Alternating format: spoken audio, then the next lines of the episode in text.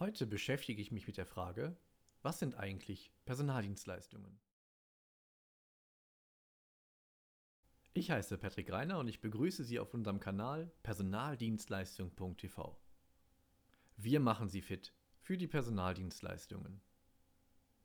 Vielleicht haben Sie sich auch schon mal im Zuge einer Recherche gefragt, was sich genau hinter dem Begriff Personaldienstleistung verbirgt. Wir verstehen die Bezeichnung Personaldienstleistung als Oberbegriff.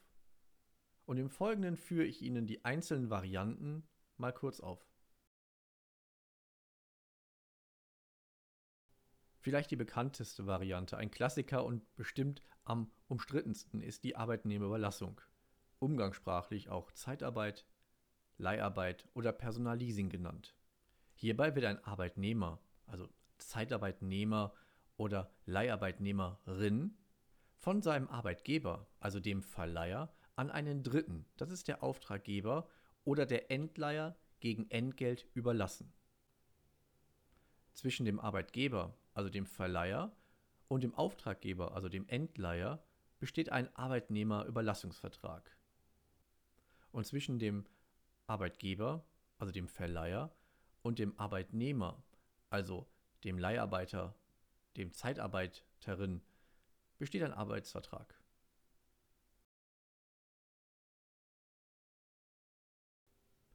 Bei der nächsten Variante handelt es sich um die direkte Personalvermittlung oder Headhunting. Warum direkte Personalvermittlung? Denn auch im Zuge bzw. am Ende einer Arbeitnehmerlassung kann es auch zu einer Personalvermittlung kommen. Dann sprechen wir jedoch von einer indirekten Personalvermittlung oder auch Temp to Perm. Bei der direkten Personalvermittlung sucht ein potenzieller Arbeitgeber Mitarbeiter, um diese dann direkt einzustellen.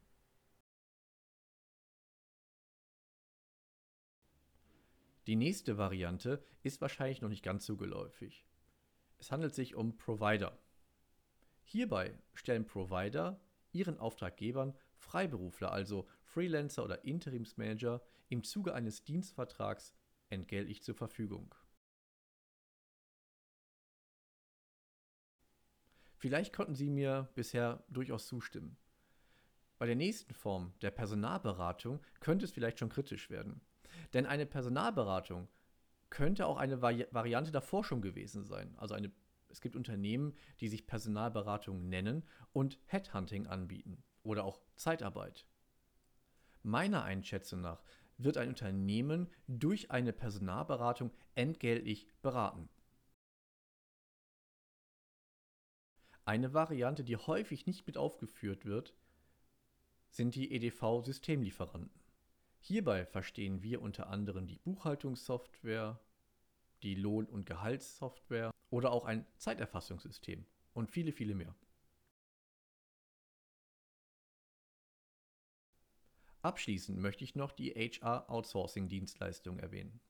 Da diese Variante für viele Auftraggeber und Personaldienstleistungen immer attraktiver wird, werden wir hierzu noch eine separate Folge veröffentlichen.